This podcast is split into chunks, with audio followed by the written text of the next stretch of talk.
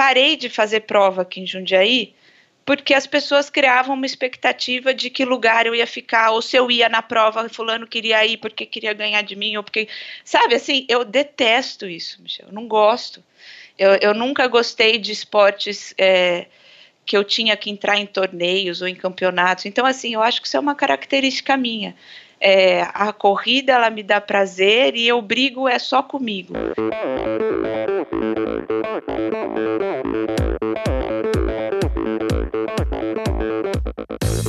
Olá pessoal, aqui quem fala é Renata Falzoni. Olá, e eu sou Tim Don. Eu sou Jaque Mourão. Olá, eu sou João Paulo Diniz. Eu sou Adriana Silva. Oi, eu sou Mauro Ribeiro. E, e esse é o Endorfina Podcast. Podcast. Valeu, até mais.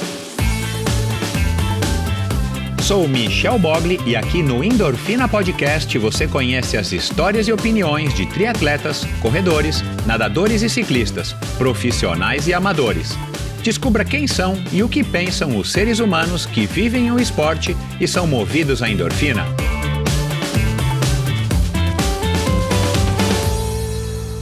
Olá, seja bem-vindo a outro episódio do Endorfina Podcast. Esse e todos os episódios do Endorfina Podcast são editados pela produtora Pulsante. Bom, voltando ao tema da corrida, no episódio de hoje, né, faz uma semana e pouquinho, o episódio da Andrea Hessel chacoalhou aí o mundo da, do endorfina, o pequeno universo do endorfina, com uma história muito bacana, uma história inspiradora de fato, uma moça aí que veio da, da praticamente da periferia do campo da, de São Paulo e acabou se tornando, é, não por acaso, mas assim, por uma série de, de, de fatores e, e, e coincidências e boas pessoas no caminho dela, acabou se tornando uma das melhores maratonistas do Brasil na atualidade. Então agora a gente volta com mais um episódio é, da corri de corrida, né? Depois da semana passada um episódio com Christian Bustos, um episódio épico para quem tá ligado no triatlo, um super triatleta, foi um super triatleta é, chileno. E, e na quinta-feira o episódio com o CEO da Gol, olha lá que chique, CEO da Gol, o Paulo Kakinoff, que é um, um, um, esportista e um atleta de mão cheia e que hoje está tá mais ligado aí no mundo do, do, ciclismo, nas viagens, nas provas e tudo mais, mas que já passou pelo triatlon, né, continua correndo e, e pela corrida de aventura também, enfim, foi um bate-papo muito legal, obrigado a todos vocês, mas hoje eu volto ao, à corrida e, e, e, com uma história muito legal, né, aliás, é, é completamente antagônica à história da Andrea Hessel, a trajetória da Andrea Andrea Hessel, a, a Mariana, que é que foi editora do programa Fôlego, do canal Fôlego, para quem não se ligou ainda no sobrenome, ela é irmã, sim, do Gustavo Maia, do programa Fôlego, que também já passou por aqui e que tem um canal muito próspero, muito bacana, com muito conteúdo legal no YouTube. É, se você não ouviu, vai lá, é, ouviu. Se você não viu, é, vai lá e veja. É, chama Programa Fôlego. Ele tem conteúdos diários, enfim, é um cara super, é, enfim, um cara super bacana que gera um conteúdo legal e que fez uma participação também é, bem interessante aqui no Endorfina, não só pela trajetória dele, mas claro, pelas opiniões dele, tem opiniões bem legais, um cara super sensato. E aí um ouvinte, né, exatamente como eu peço aí para vocês a cada episódio, um ouvinte é, acabou fazendo uma sugestão depois, depois de ouvir o episódio do Gustavo e sugeriu que eu conversasse com a Mariana. E aí, claro, fiz aí a, a, a conexão com o via Gustavo e a Mariana topou de bate pronto. E foi uma grata surpresa porque o que vocês vão ouvir aqui para mim é uma história muito legal e uma maneira muito legal de encarar o esporte de uma maneira séria, né, de uma maneira compromissada, mas ao mesmo tempo é, sem nenhum efeito colateral negativo, sem nenhuma cobrança excessiva, sem nenhum peso de ter que desempenhar e talvez não seja à toa por isso que ela tenha desempenhos excelentes para uma corredora amadora que é artista plástica, e vocês vão ouvir aqui a gente falar um pouco sobre artes, a gente vai falar sobre maternidade, a gente vai falar sobre preconceito, sobre amor, sobre idade, sobre o prazer, né? Ela, ela se diz aí uma amante da corrida, isso é muito legal, uma mensagem bacana aí que fica bem evidente, bem clara durante a nossa conversa, vocês vão perceber.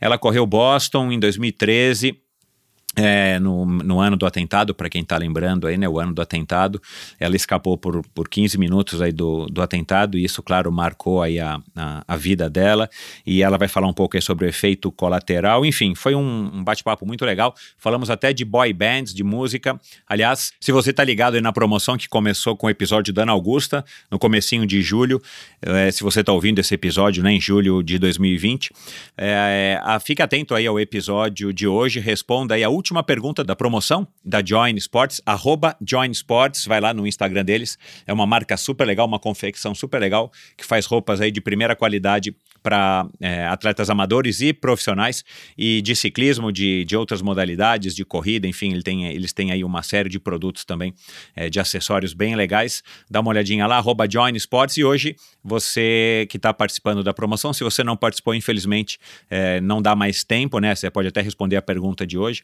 mas não tem mais como você concorrer ao, ao sorteio aí do kit do Endorfina, um kit de ciclismo que, que é composto por uma camisa de ciclismo comemorativa dos três anos do Endorfina Podcast, né? Que eu comemorei agora em junho, e de um Bretelli, né? Um kit aí com um valor de mais de 500 reais, de um produto de altíssima qualidade. Então ouça o programa de hoje, ouça o programa de hoje e responda no post da Join Sports, de novo, arroba Join Sports, que foi feito ontem para quem está ouvindo esse episódio hoje, né? Que é, que é segunda, mas foi feito no domingo.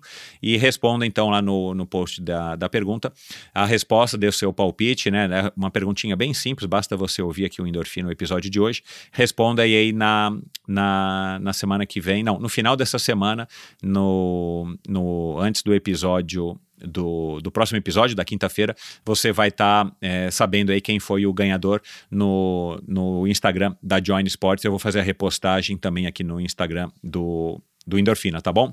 E quero agradecer aqui, antes de me estender muito, quero agradecer a todo mundo que tem postado, repostado o, o no Stories ou mandado para os seus grupos de WhatsApp o, o, Endorfina Podcast, recomendado Endorfina Podcast. Faz tempo que eu não falo, mas ajuda muito se você passar a seguir ou a assinar o Endorfina Podcast no seu agregador preferido, nesse agregador agora aqui que você está ouvindo, você clica lá no botão assinar ou você clica no botão seguir e automaticamente toda segunda e toda quinta você vai estar tá recebendo um novo episódio, aí você vai ter, até receber um aviso desse novo episódio. E isso ajuda muito também porque enfim, é, de, de, acordo com os algoritmos dos agregadores de podcast, faz com que você é, é, seja recomendado é, episódios ou, ou podcasts é, similares e faz com que o, o, a exposição do endorfina é, aumente também para outros convidar para outros ouvintes que têm go um gosto similar, um padrão de, de, de, consumo de podcast similar. É mais ou menos como no, no, no, YouTube, ou como no. Quer dizer, mais ou menos não, deve ser igualzinho, ou, como no YouTube ou como no, no Google. Então, agradeço também se você for lá agora e clicar no assinar ou no, no seguir, isso me ajuda bastante. Obrigado a vocês também que são os apoiadores do Endorfina Podcast, vocês sabem quem são, pessoas que é, vão além, além é, de ouvir, além de espalhar, além de curtir o Endorfina, vocês resolveram apoiar financeiramente o Endorfina. Sou muito grato aí a vocês. E obrigado a todos que têm se comunicado comigo, como fez esse ouvinte, que desculpa, não me recordo aqui o nome, que sugeriu a Mariana. Então, façam suas sugestões, comentários, críticas, porque isso tem sido muito legal para mim e me ajuda a estar tá cada vez mais produzindo episódios, trazendo conteúdos que fazem sentido para você, para você ouvinte, para você que gosta de uma história inspiradora como essa da Mariana Maia. E por falar em história inspiradora, eu vou contar uma novidade para vocês. Você já conhece a Heineken 00, que chegou às lojas do Pão de Açúcar? É uma opção deliciosa e que não interfere no seu treino. Uma autêntica Heineken agora com zero álcool. E o melhor é uma long neck que tem apenas 69 calorias. Perfeito para acabar com a sede e refrescar depois do treino, para beber durante o almoço e não atrapalhar o seu home office, e até para saborear naquele happy hour virtual que muitos de vocês já estão fazendo. Heineken 00 vai se encaixar em vários momentos do seu dia. Agora você pode. Confere lá nas lojas Pão de Açúcar. Ah, lembrando, né, pessoal, é claro, o produto é destinado apenas para adultos, valeu?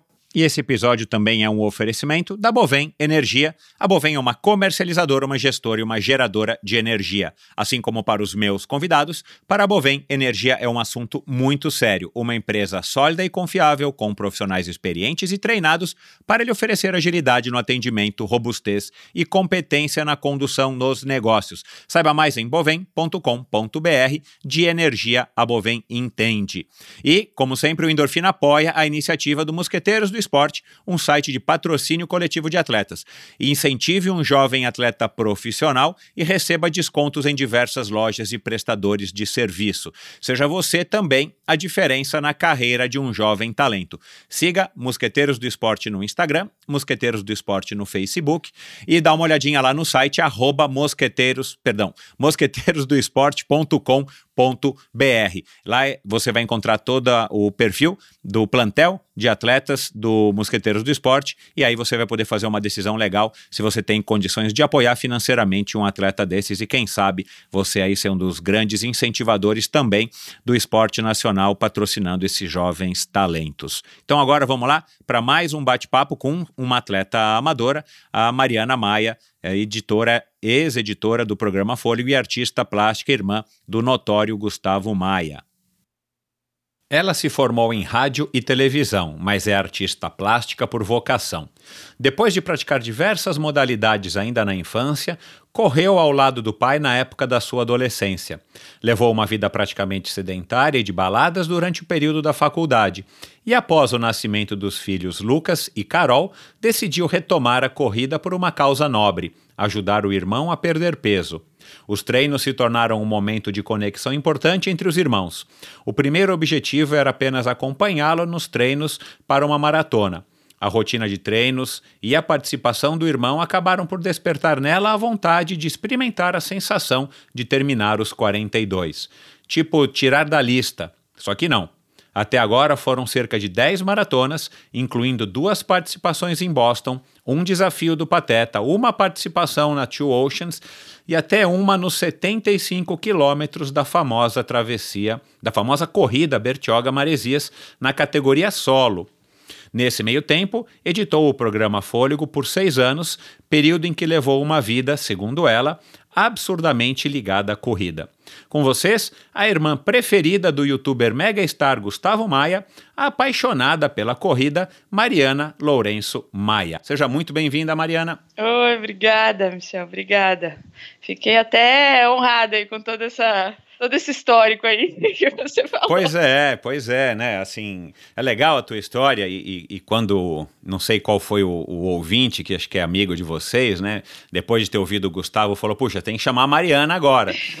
é, falou é, alguma coisa a seu respeito, depois que a gente né, entrou em contato e você me contou um pouco da tua história, eu, eu disse, assim, acho que a tua participação é, vai ser muito bacana aqui, eu já estou cheio de, de, de coisas, de, de curiosidade que eu quero é, abordar com você, mas justamente essa tua ligação com a corrida, né, que você mesmo disse que é um amor, uma paixão aí da tua vida, uh, e esse começo despretensioso ao lado do Gustavo, né, para ajudá-lo aí a, a, perder peso, e de repente você, de uma maneira amadora, né, mas muito embora uma amadora dedicada, você acaba, enfim, realizando até uma prova de 75 quilômetros, é, que não é para qualquer um, né? Então você com certeza é uma, uma amadora. Existem muitas, né, amadoras e amadores uhum. por aí no mesmo, no, na mesma pegada que você, mas de qualquer maneira todos vocês não são amadores comuns, né? Aquele corredor de 10 quilômetros, no máximo uma maratona de vez em quando ou uma vez por ano.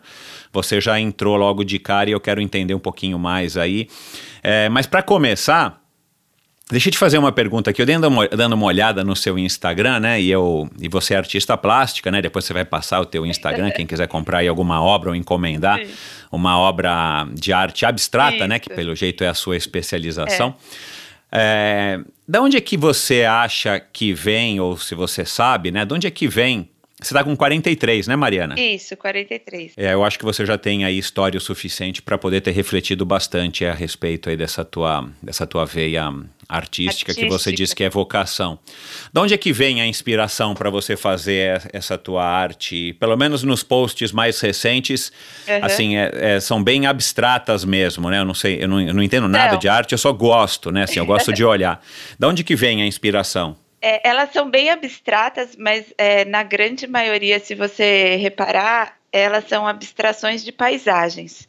É, ah, eu comecei, a, vai fazer 20 anos agora que eu sou artista plástica como profissão, e eu comecei com flores e folhas. Eu gosto muito eu gosto muito do mar, eu gosto muito de praia, eu gosto muito da natureza. Eu comecei pintando isso, é, não de forma abstrata. E com o, eu tinha uma dificuldade absurda em abstrair. E com ah, o tá. tempo eu comecei a entender que se eu pegasse uma foto, um, um, mar, uma costa e abstraísse aquilo, eu conseguia abstrair. Então, se, se você. O meu trabalho, todo mundo fala assim, mas todos são mar, só tem azul, porque agora quase tudo é mar e tem azul. É que o mar ainda não é roxo, mas a hora que é. for, talvez eu faça ele roxo. Então, mas é parte daí. É, eu me formei em comunicação porque eu não acreditava ser possível viver de arte no país. É, eu nunca eu nunca quis ser professora. Não é um não é uma, um dom meu. Eu acho que isso também é muito da pessoa de saber ensinar e querer ensinar. Então eu não fui fazer artes plásticas por conta disso. Aí uhum. fui fazer comunicação. Uhum. e no fim eu trabalhei um ano com televisão em São Paulo e acabei voltando para cá para Jundiaí e comecei a pintar e era para ser o que era, né? Exato. No fim, onde eu mais usei o meu, a, a, minha formação de rádio e TV foi com Gustavo no Fôlego, uhum. que aí as coisas se encaixaram perfeitas porque eu conseguia pintar e trabalhar com ele, né? Uhum. Então, e foi isso. Ano que vem são 20 anos que eu, que eu trabalho como artista plástica e esse é o meu sustento, graças a Deus. E é uma alegria fazer o que eu amo. E eu amo correr e pintar. Bacana. Essa tua dificuldade em abstrair, né? É, é, curioso você mencionar isso, porque eu já desenhei muito na minha vida, assim, uhum. ama amadoristicamente, né? Mas fiz uhum. cursos e tudo mais. Sempre gostei muito de, de desenhar, que é uma atividade completamente antagônica é, à atividade física, né? Uhum. Você praticar esporte, né? Então, assim. É, depois que eu me tornei atleta profissional, né, há muitos anos, eu acabei realmente reduzindo porque, de fato, você acaba ficando muito cansado e tal. E, mas na minha adolescência, na minha parte da minha infância e da minha adolescência, eu desenhei muito. Teve uma época até que eu, que eu fiz tatuagem e tal. Isso fica para uma outra, é, fica é. para uma outra história. Uhum. Mas é, eu também tenho, eu gosto do, do desenho detalhista. Eu gosto uhum. do, do, do, dos pormenores. Eu adoro, né, fazer desenhos intrincados assim. Sim. É, e também tenho dificuldade de abstrair. Teve uma época que eu me me propus a pintar um ou dois quadros uhum. e foi uma dificuldade enorme também criar. Eu é nem sei onde é que estão esses difícil. quadros. É, para quem tem, para quem tem essa, essa, essa tendência de estar tá fazendo a coisa no perfeccionismo, né, no Sim. hiperrealismo, é Sim. difícil. É. E as, as pessoas, às vezes, o leigo, ele olha um abstrato e fala, nossa, mas isso é muito fácil. E não é fácil, é então, é difícil. É verdade, é verdade. É, é difícil é. conseguir se soltar e abstrair, e, e do nada você. É, é muito difícil. Então, para mim, o caminho sempre foi esse: partir do figurativo para conseguir abstrair. E é o canal. E no fim, é, foi onde eu mais encaixei. Eu acabei, faz mais anos que eu trabalho com abstrato do que com o figurativo em si, que era o começo. Mas só uma outra curiosidade, você parte de uma imagem, de uma foto, de uma imagem na tua cabeça, uma paisagem, geralmente, concreta, né? Normalmente, definitiva. Sim. E aí sim você vai começando a tipo borrar ela na tua isso. cabeça e passar isso para para tela. Na verdade, mas eu sei que ali tem tem um mar, eu sei que ali Entendi. tem uma pedra, eu sei que a cor do céu é no amanhecer, tanto Entendi. que os meus quadros normalmente é amanhecer, entardecer, os nomes, né? Uhum. É, mar, mar profundo. Então assim, eu normalmente parto de uma foto ou de uma imagem na minha cabeça. Eu sei que eu quero um mar do Caribe, uhum. por exemplo. Sei, então sei. eu já sei que cor vai ser e, e aí eu parto daí. Uhum. Me ajudou muito.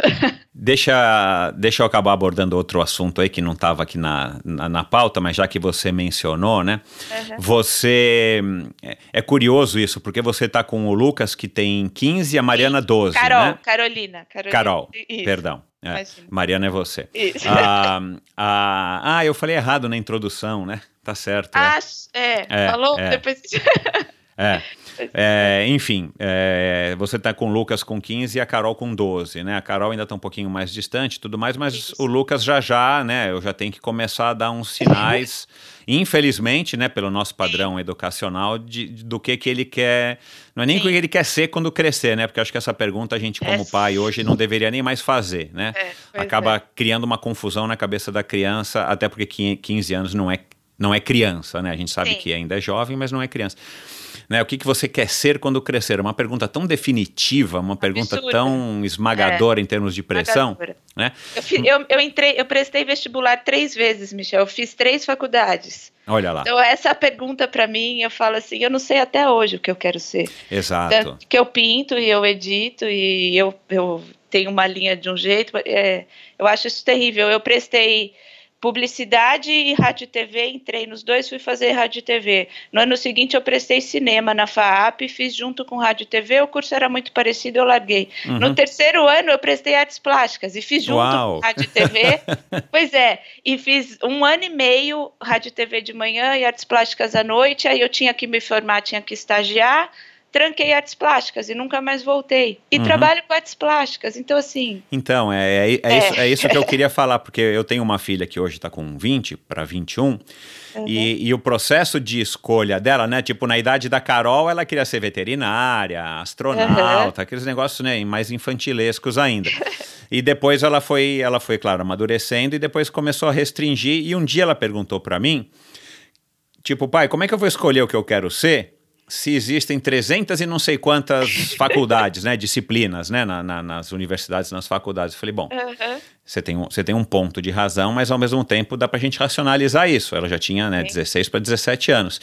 E aí, claro, a gente foi eliminando, né, os que não tinham nada a ver, tipo, você quer ser professora? Não. Você Uhum. quer mexer com sangue, operação, quer ser médico, quer clinicar? Não, né? O sonho de veterinário ficou só no gosto pelos cachorros. é. é. Ainda eu disse pra ela, olha, você ainda pode ainda assim mexer ou viver, é, a- enfim, em perto dos animais, se você pode ter um, um pet shop, né? Você pode ter Sim. enfim, você pode ser uma Aham. administradora, você não precisa ser uma Aham. veterinária, você não precisa ser um, né?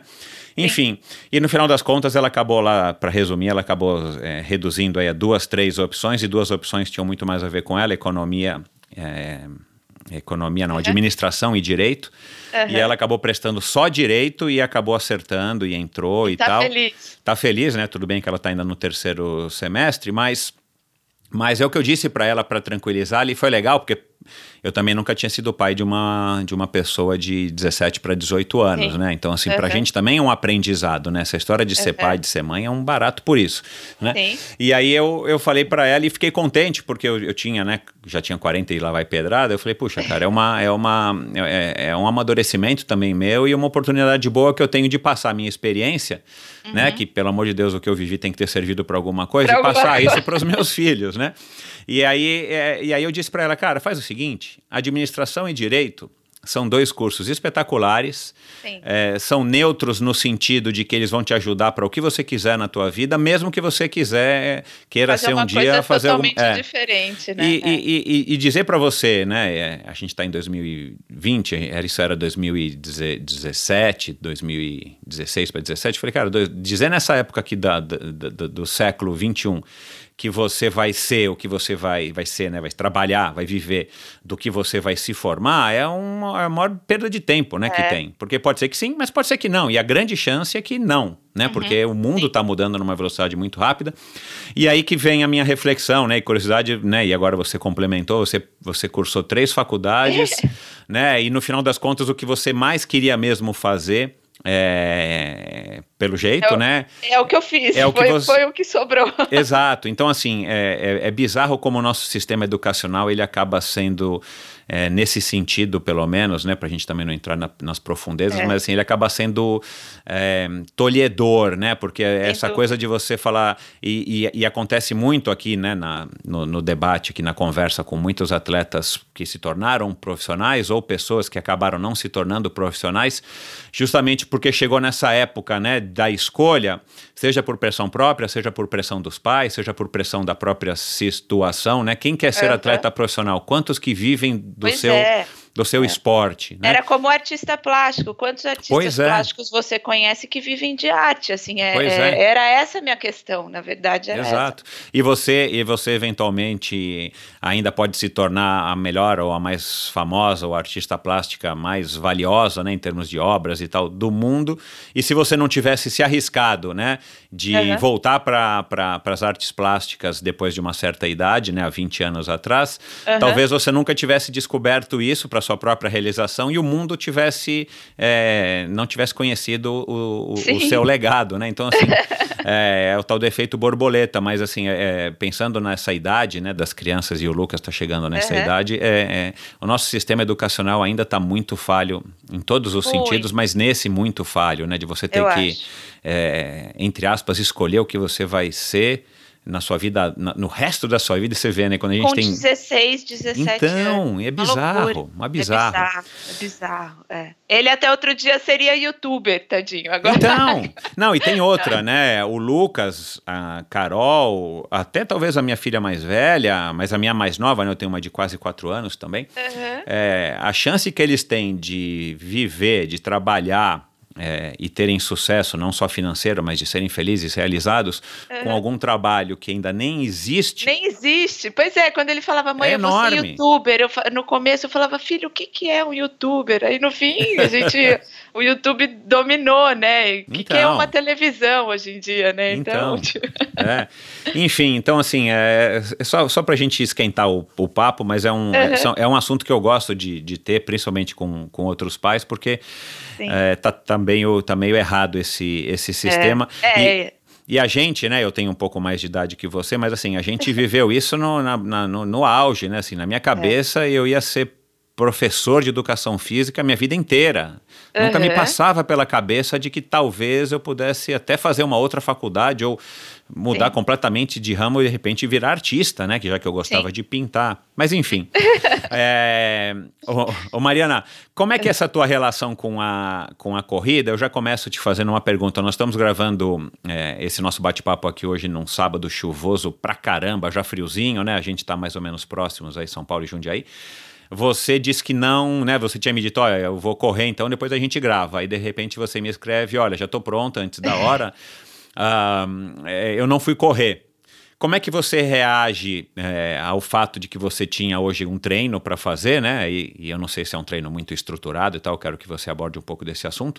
Uhum. Mas de repente você acabou, entre aspas, arregando, desistindo, enfim, né? É, ou postergando, vai esperar parar de chover, vai fazer na hora do almoço o treino, depois do nosso bate-papo. Como é que uhum. você lida com isso? Ou você é muito caxias, tipo, isso para você é uma tortura?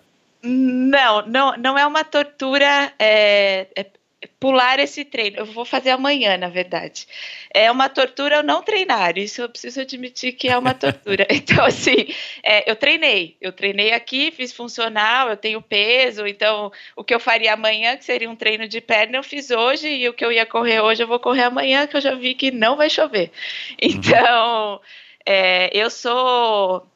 É, é meio, sim, segundo meus filhos, sou fanática, mas não é assim. Eu, eu treino seis vezes na semana. Uhum. E são seis, de qualquer jeito. Assim, o dia que for cinco, eu tô doente, aconteceu alguma coisa. Eu sou muito. É, plana no treinar, assim, sabe? É, uhum. Vai, faz e volta, vai, faz e volta. Eu não, não sofro para ir, sinto um prazer enorme quase que sempre. Lógico, tem dia que eu não tô claro. com preguiça, tudo, mas é coisa de 5, 10 minutos e aquilo é uma obrigação no meu dia como qualquer outra. Absolutamente. Então, assim, são seis vezes na semana, são seis vezes. É, eu fiquei nos últimos dois anos correndo bem menos, então eu peguei muito gosto na musculação, muito, e que eu detestava e, estou amando. Então, o dia que eu não consigo sair para correr, é paciência, vamos treinar força e, e eu pude perceber, eu fiquei dois anos correndo muito menos e treinando muito mais. E eu voltei a correr é, nos últimos dois meses e eu senti uma diferença absurda de melhora. Então agora eu estou mais fã do, do, treino de força ainda do que eu já estava, assim. Você acha que tem a ver com, com enfim, com o avanço da idade? Ou foi o, simplesmente, o enfim, oportuno? É, e, e essa. E, e é, o gostar da atividade da, da, da, da funcional, enfim, do, uhum. do, do, trabalho fora força. da corrida de força, é, também. Né, não só pelo que a gente lê, pelos estudos, mas também por sentir uma necessidade ou talvez por estar tá mais, vamos dizer, mais aberta, né? Mais, mais. Eu vou te contar já adiantando um assunto que a gente vai ter, mas assim, Pode é, falar. aconteceu o seguinte: é, eu sempre, eu nunca treinei força e eu comecei a correr lá né, com o Gustavo, comecei a correr maratona, né? E aí chegou uma hora no, em 2016, depois que eu fiz Bertioga Maresias, eu tinha um, um tempo para amador, mulher, né, bem bom na maratona, assim, eu tinha um 3,21. E aí eu fiz o 75. Aí sabe quando você olha e fala assim, viu, o que, que eu vou fazer agora? Eu vou querer fazer 3, 3, sub 3, tipo, sabe, 3 e 10, que diferença vai fazer para mim o 3 e 20 e o 3 e 10? E aí eu vou fazer o quê? 100 quilômetros? Sabe quando você perde um pouco o objetivo? Uhum. E aí, nesse, nessa prova do 75 de Bertioga, uma hora passou uma menina, assim, correndo forte, com umas costas bonitas, assim, sabe? E eu lembro que eu, eu tava com, na época, quem me treinava, que era o meu namorado, tava comigo, e eu falei, ó, oh, Gu, é, eu queria ficar assim, ó, com essas costas. No meio da corrida. Ah, no meio da corrida. Eu corri de 75, acabando com toda a minha massa magra lá. E falei pra ele assim: eu queria ficar assim. Ele falou: você quer ficar assim, você tem que mudar tudo, você tem que treinar força, você tem que diminuir um pouco o volume. Né? E foi o que eu fiz. Foi de 2016 até praticamente o começo desse ano. E realmente eu senti uma mudança no corpo absurda. E tem a ver com a idade, porque eu tô com 43, eu preciso ganhar um pouco de músculo, senão vai ficando difícil. As tuas costas ficaram, pelo menos, ficaram, parecidas com a da moça? Tá quase igual a da moça. Às vezes eu olho e falo, ó, oh, ficou igual a da moça, viu? Uhum. E você acredita que foi isso? Olha que bobagem. Mas assim, eu acho que eu tava, na verdade precisando de um objetivo, uhum, né, uhum, novo, uhum. porque na corrida eu, eu, naquele momento tinha a sensação para mim que eu tinha feito ao, ao que eu me propunha, assim, sabe? E foi isso, mas eu, eu peguei muito gosto, assim, eu cheguei nesse último ano a correr um dia na semana e treinar cinco, sabe assim? Que legal. Então, e foi o que? Crossfit? Foi o que? Ou não, era misturado? Foi musculação, musculação mesmo. mesmo uhum. é e, e muda o corpo. É, uhum. isso, é, isso muda e, e, muda rápido. Você tem uma, uma resposta muito rápida do corpo, isso é muito estimulante, né? Uhum. Mas, é, é, é, é, parece que é bem palpável, né? Assim, sim, você sim. começa a levantar cada vez mais pesos, né? Cada vez a anilha tá, tem mais anilha e tudo mais, é, uma coisa palpável, e, né? É, e muda o corpo, é, muda mesmo, né? Fica mais bonito. Então eu acho que é, foi bacana, foi uma experiência muito bacana. Agora que eu voltei a correr, quando eu saio para correr, tem dias que eu penso e falo, meu Deus, como é que eu consegui ficar dois anos quase sem correr, assim, uhum. eu não consigo entender muito, assim, uhum. porque eu, eu, eu, sinto um prazer imenso em correr. Mas eu acho que tudo é seu momento, né? Tudo Exato. tem sua hora e, e, e, assim, eu tô mais forte do que nunca. Eu tenho feito treinos que eu nunca fiz na vida. Então, uma coisa que eu acreditava quando eu voltei, eu falei, poxa, eu fiz 3,21 com 37 anos, sei lá. Uhum. Eu falei, não vou fazer. Com, eu tenho 43, faz seis anos, não vou. Agora eu já tô acreditando que eu vou. Olha lá. Então, assim, já tô começando a achar que dá. É. E, e, eu acho que o aumento da, da musculatura é, tá, interfere bastante na, na, na, resposta, sabe? O, é verdade. É, você tem um corpo mais. um corpo que consegue metabolizar mais a, a, a energia, né? E gerar mais energia. E que você precisa só equilibrar é, é a relação peso-potência, né? Isso sim, é uma questão sim. aí física sim, mesmo, matemática. Agora, ah, duas coisas aqui que, que, que surgiram enquanto você falava.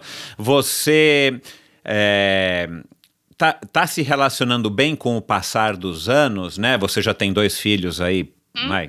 Quase que criados, né? Sim. A Carol já já tá em um, né? Aliás, a Carol uhum. já deve ser mais ou menos madura como como é, moçona, uma Lucas. É. ali. É. É, e quando você fez 40, por exemplo, né, que para muitas mulheres é uma, uhum. né, é um marco e tal, não sei o quê. É, como uhum. é que você está lidando com isso? Então, eu lido super bem, na verdade, assim, eu...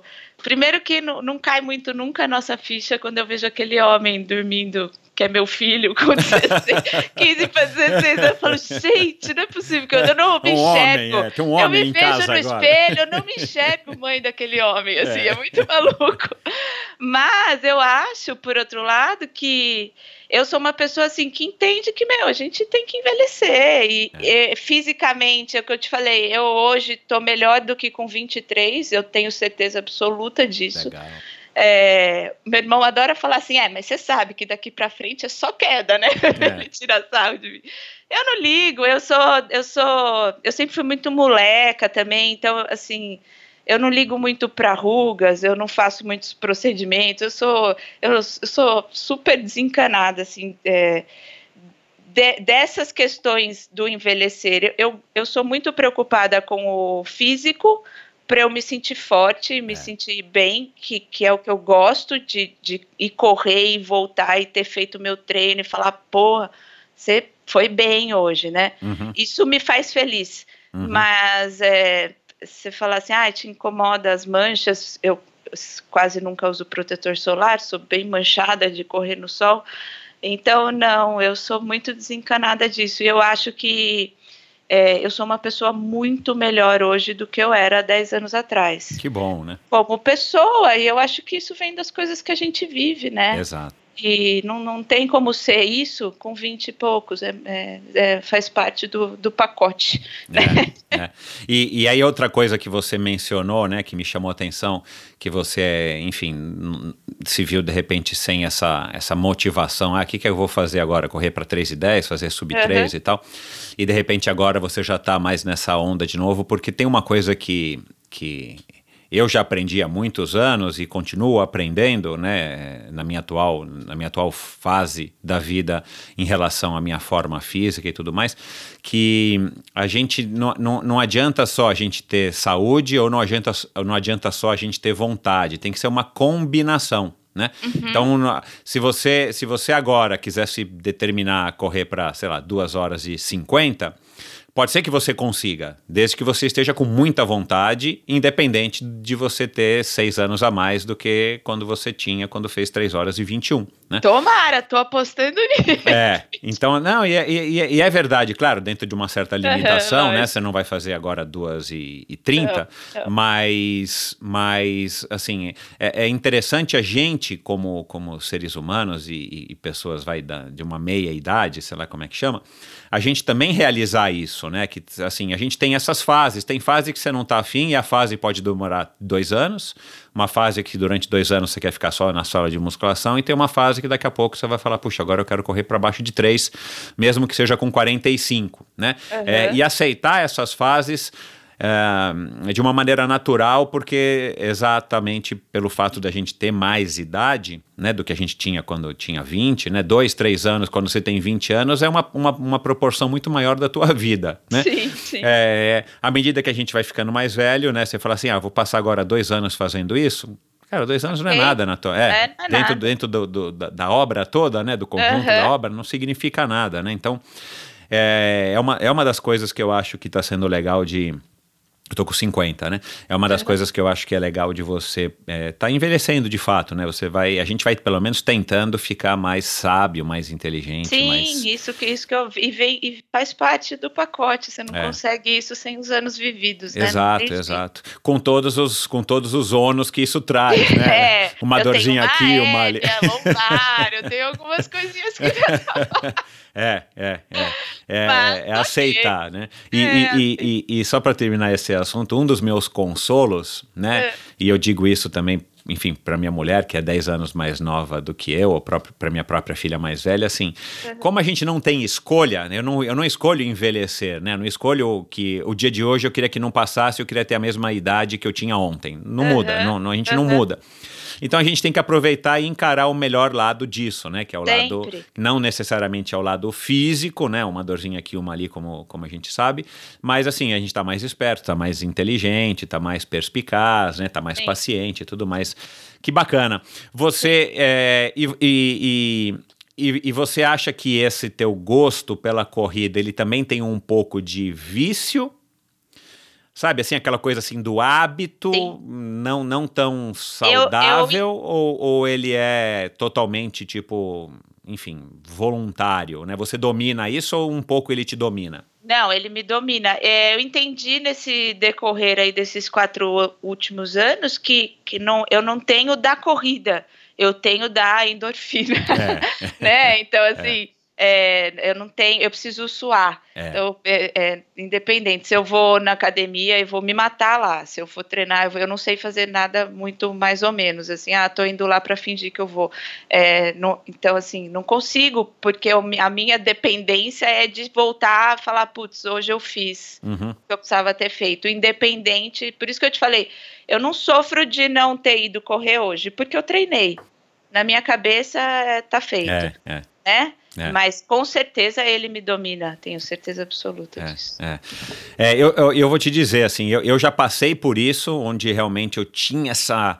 Tipo, realmente você ficava mal-humorado quando você não treinava ou quando você pulava um treino, né? No caso ainda do, do Aham. triatleta, né? Você tem que cumprir três Putz, treinos, às vezes é. quatro por dia e, e de repente, sei lá, aconteceu algum Pulou um, compromisso, você pulava um, meu, você já ficava irritado, né? É. E, e- e- eu me julgo é, é, felizardo porque com o passar dos anos, assim, cara, isso foi- eu fui eu fui conseguindo me desvencilhar disso.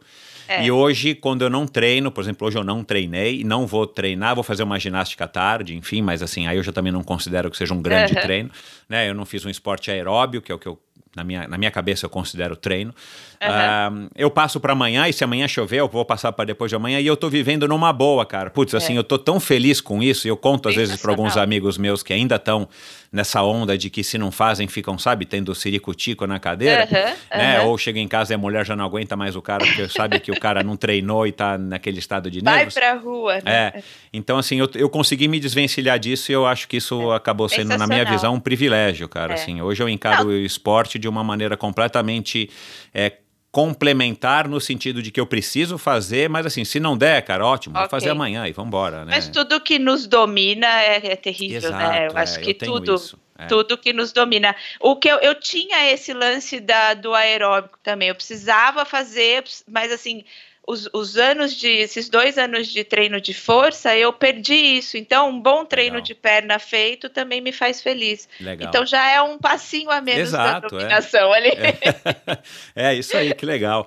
Você e você começou, é, você começou a correr meio que por acaso ao lado do teu pai O que corria. pai, Isso, meu pai corria 4, 5 quilômetros, era o, era o Cooper, dele. era assim, é. Cooper, né? É, Cooper três vezes por semana, 4, 5 quilômetros. E teve um dia que ele ia me levar para algum. Eu ia fazer uma ginástica, na época que eu tinha 14 anos, né? Num clube aqui em Jundiaí. Cheguei lá, não ia ter. Aí eu desci, ele ia correr. Eu falei, ah, vou, vou junto, né? Tinha 14 anos. E daí foi a primeira vez que a gente correu junto. E isso foram anos e anos e anos 4, 5 quilômetros. Até, até eu entrar na faculdade. Até meus 18, 17, 18 Sempre com ele, você nunca ia com sozinha. ele. Não, ia com ele, porque a gente morava numa estrada meio perigosa, ou então normalmente ele tinha um pouco de medo de deixar eu ir sozinha, eu ia com ele. E era o momento. Então, assim, ali, é, eu acho assim, o que eu desenvolvi com o Gustavo depois é, é o que eu tinha com meu pai, né? Porque era o nosso momento. Ele me contava os problemas dele, as coisas que ele tinha para resolver, de problemas financeiros, sei lá do que. Eu sempre fui muito próxima do meu pai também. E era ali, 40 minutos, 45 minutos que a gente. Ele conversava, sabe? Era muito Uhum. bacana. Até hoje, eu, quando tô cansada, eu lembro dele. Das coisas que ele me falava quando eu tava cansada lá atrás. assim. Que legal, né, cara? É, tipo, ele falava, tá firme? Eu falava, tô firme, pai. Ele que nem uma gelatina, né? E hoje, hoje em dia, quando eu tô lá nos 40, assim, cansada, eu lembro dele tão firme igual a gelatina essa hora. E ele, e ele usava a corrida como uma, uma. Ele tinha alguma questão de saúde, o médico pediu, estava acima do peso, ou ele- ele era só uma, um lazer, vai? Meu pai curte muito esporte, jogou basquete de menino, jogou tênis. A gente tinha quadra de tênis em casa. E Legal. ele corria como esporte mesmo, manter a Bacana. saúde, manter o peso. E, e sempre correu, mas pouco, né? Aham. E foi fazer uma meia maratona com 60 anos, porque eu e o Gustavo arrastamos ele lá para Disney para fazer. E foi o mais longo que ele fez na vida dele. Mas ele, a gente, eu desenvolvi o amor da corrida lá. O Gu não, porque ele detestava, achava a gente meio louco e Ele estava na fase metaleiro, cabeludo. ele Tava na fase que ele não queria. Não, ele jogava tênis bem pra caramba, assim, nessa Aham, época. aham. Mas a corrida não era dele, não. Uhum. E eu fui gordinha há muitos anos, assim, bem acima do peso de menina, né? Bem, não, mas acima. Então aquilo pra mim foi um super estímulo e eu fui Claro. perdendo peso, né? Então é, foi muito bacana, assim, foi muito legal. É um começo bem legal esse teu começo com a com a correr, essa tua relação com a corrida, né, cara? Assim, correr com o pai, assim, puxa, eu sempre tive o sonho de correr com a É. minha filha e nunca consegui, ainda não, não consegui realizar. Mas é, com certeza é uma, é foi um começo é, bem bacana para você, justamente não, não necessariamente pela corrida, mas também pela corrida, porque correr três vezes por semana 5 km, 5, 4 km está excelente, né? Para quem, enfim, para quem quer tá querendo manter a forma ou perder um pouquinho de Aham. peso e tudo mais. Mas pela, pelo momento que você teve, que você tinha com ele durante essa, Sim, essa- esses sim. encontros, né? É, e já é uma conexão direta do, do esporte com o amor, né? Porque Exato. eu ia, eu ia por ele no começo, né? Uhum. Pra estar com ele, pra. Então eu acho que aí já nasceu do jeito certo, né? Muito bacana. Exato, exato. E aí depois o mais legal foi que durante esse período da, da tua vida profissional e, e- e depois o casamento, o nascimento dos filhos e tal, você acabou se afastando, mas pelo jeito a chama ainda estava acesa ali, né? Só faltava uma, algum combustível para fazer ela pegar ardendo de verdade, né? Sim, sim, foi. Eu continuei treinando, né? Eu ia na academia, coisa assim, mas correr na rua, né? E, e como eu com meu pai só corríamos quatro, cinco mesmo, na academia às vezes eu corria quatro, cinco, era isso aí, né? Uhum. Até o até o maluco do Gustavo de uma hora para outra se inscrever para uma maratona e ser sorteado, né? Ele, ele é uma pessoa de muita sorte. Eu já tentei ser sorteado em Nova York três vezes. Ele na primeira dele ele foi sorteado. Pois é. Pois, Pois é. é, E né? ele, Mas- e, ele, e, ele, e ele achou a corrida, ou ele viu alguma relação com a corrida por conta dessa, desse exemplo, né? Que ele via vocês né, durante um bom tempo saindo para correr, ou foi pelas razões óbvias mesmo, que era o jeito mais prático dele perder peso? Ele foi para perder peso, ele estava bem acima do peso, né? Uhum. E ele foi para perder peso. É, mas ele podia pedalar, ele podia, sei lá, pular corda. É, né? sim. É, mas eu, então, isso que eu ia falar, mas eu acho que, lógico, né? Alguma coisa fica, né? Sempre. Ele viu Aham. por muitos anos a gente sair para correr e eu. eu e, e tanto que logo eu, eu e ele viramos a parceria que, a que eu tinha com meu pai, né? Foi coisa assim, ele logo começou, eu entrei e aí todo a gente sempre treinou junto, né? Foram muitos anos treinando junto. Uhum. Então acho que sim, acho que ele tinha isso lá dentro dele que que podia ser legal. Afinal, aqueles dois iam sempre correndo. Então, então, você, você, ah, você identifica, né, já que ele também acabou se tornando um viciado, né, em corrida, Aham, é, aham. você acha que foi determinante esse exemplo do teu pai? A tua mãe também era uma pessoa ativa e tudo mais? Ou isso foi simplesmente uma coisa que vocês dois acabaram absorvendo, construindo isso à medida que vocês, enfim, né, que você começou a correr com o teu pai, porque você também começou a correr por conta do teu pai, né? Você não foi pela corrida em si, né? Sim. Ah, ou foi alguma coisa que surgiu de outra maneira? É, a minha mãe detesta esporte, todos. Minha mãe Aham. não faz absolutamente nada. Agora ela caminha para manter a saúde num nível razoável. Uhum. É, eu, eu penso, meu pai, meus pais, a minha mãe, apesar de não gostar, mas lógico, uma decisão conjunta sempre, os dois sempre estimularam muito a gente no esporte Claro, é. em geral. É. É, então, assim, agora a corrida em si, eu acho que desenvolvi o amor lá atrás pelo meu pai, mas eu acho que o que a gente vive hoje da corrida é, vem é, realmente da, da, da cabeça do meu irmão, assim. Uhum. É, eu acho que o Gustavo ele é muito intenso em tudo que ele faz na vida. Tudo para ele é, é muito assim, que nem eu te falei que eu sou plana, né, no treinar, assim. Eu sou eu sou uma pessoa assim, sabe? Mas calma, assim, é mais plana, eu diria. Não consigo achar outro termo. E o Uhum. Gustavo ele é cheio de picos, né? Ele é intenso. Então assim ele, é, apesar de ter, a gente ter desenvolvido o amor, eu acho, com o meu pai, é, tudo isso que aconteceu na nossa vida com a corrida, com certeza vem da, da, da postura dele na vida. Ah, eu vou fazer, então eu vou fazer até eu chegar lá, não, sabe? Ele é Uhum. assim. E foi. Então, eu acho que eu nunca teria corrido uma maratona se não fosse pelo Gustavo. Acho não, tenho quase que certeza, assim. Teria Uhum. corrido aí meus 10 o resto da vida, mas não sei se eu teria um dia tido essa, esse, essa vontade e essa, esse- essa iniciativa mesmo de É. falar, "Não, vou correr uma maratona, entendeu? É. Nada como o exemplo, né? Já disse o Bernardinho aqui, aí tem outras pessoas que acabam também citando, eu não sei de quem que é essa frase, né? Que o exemplo arrasta, né? É. Então você, você tem gente aí que está ao seu lado, você conviver com pessoas.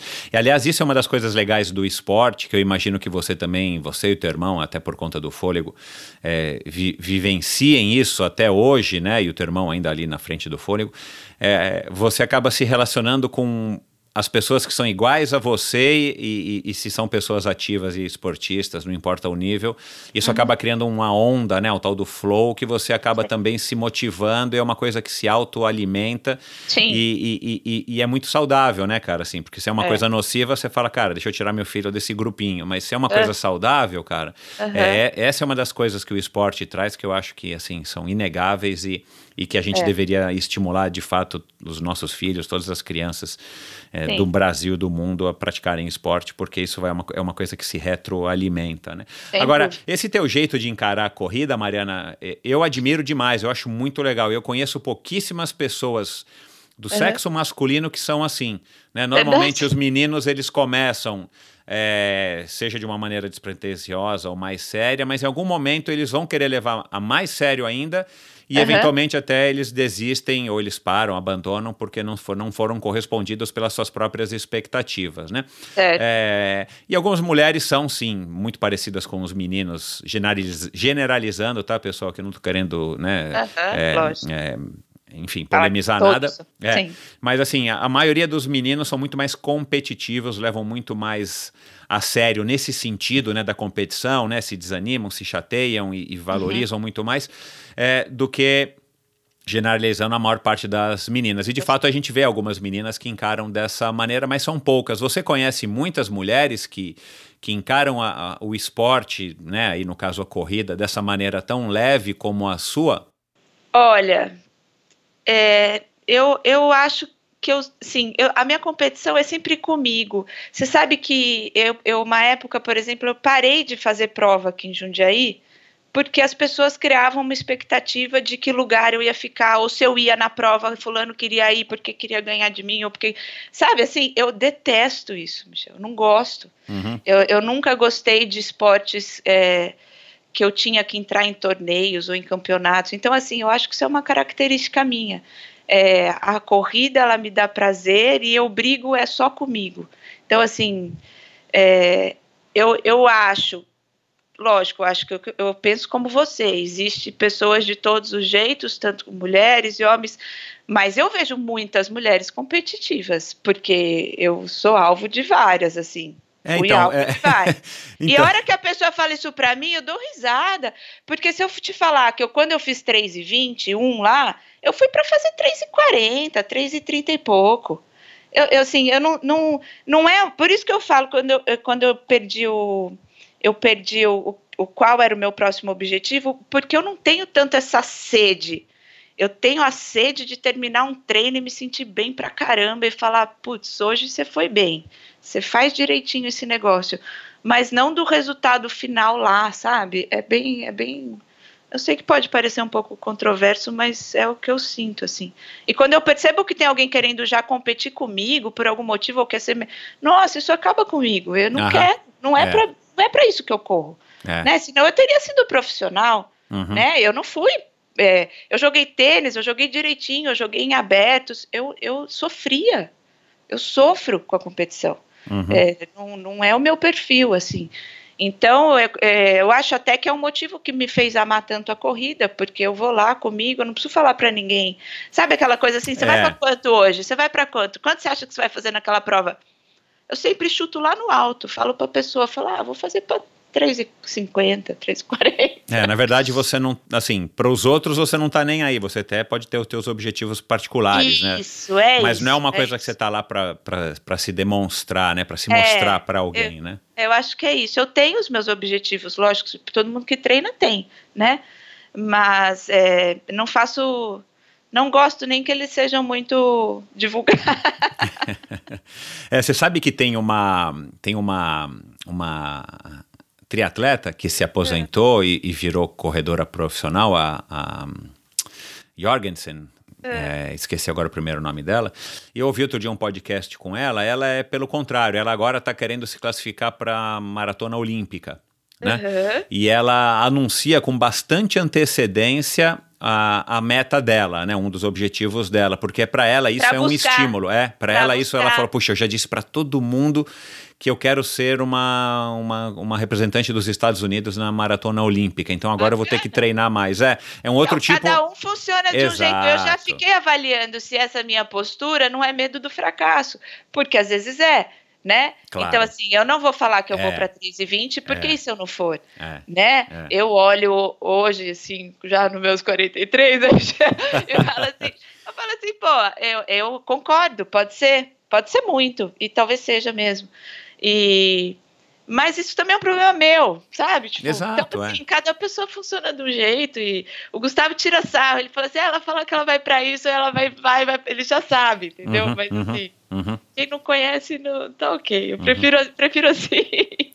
É, eu acho que esse jeito de encarar é, qualquer esporte, eu acho que ele é super legal e na minha opinião, você tem muito mais chance, né, sendo assim, de ser uma pessoa longeva no esporte e, e, e só ter experiências boas, né, ou prim, assim, é, majoritariamente boas com o esporte, do que a pessoa que leva muito a sério, né? Porque aí é Sim. óbvio, né? Quanto mais energia você põe naquilo, quanto mais foco você põe naquilo, aquilo mais vai te chatear quando você quando não corresponde. Sem dúvida, né? sem dúvida. Quando não corresponde. E depois, né? E, e, e, aí o teu lado é muito curioso, porque assim, você acabou tendo desempenhos bacanas. É, né? isso que eu tava pensando. Você falou isso, eu falei assim, na verdade, se eu pensar, eu tive duas provas na vida que eu saí um pouco triste, assim. Uhum. Então é pouco, né? Exato. Você pensar assim, é pouco, porque eu não ponho toda essa expectativa. Na Exato. verdade, a, a a vida de qualquer mulher que é amadora, lógico, homem também, assim, qualquer amador, a gente sabe o quanto é difícil a gente treinar, é, é. o tanto que a gente precisa. A vida é muito maluca. Eu tenho dois filhos, eu tenho uma casa, eu tenho um trabalho. Então, assim, eu não ponho mais, eu não quero que isso seja mais um peso para mim. Exato, é, exato. Eu quero que esse, essa é a minha hora de prazer, essa é a minha hora da alegria. E esse é meu escape de tudo isso. Se isso virar um transtorno para mim, eu vou escapar para onde? É. Eu vou ter que largar a corrida e achar outra coisa, né? Talvez. É, é. Não, você falou uma coisa interessante, importante, né? Uh, enfim, cada um com a sua vida, mas a gente sabe, né? E a gente falou um pouquinho disso aqui antes de gravar, que as mulheres têm na nossa sociedade moderna, né, no século XXI ainda, infelizmente, as mulheres têm essa cobrança velada, né, de que de que tem que, que performar né, é, é. em todos os aspectos da vida e, e, e, a mulher tem muito mais, entre aspas, funções, né, tem muito mais essa, essa responsabilidade.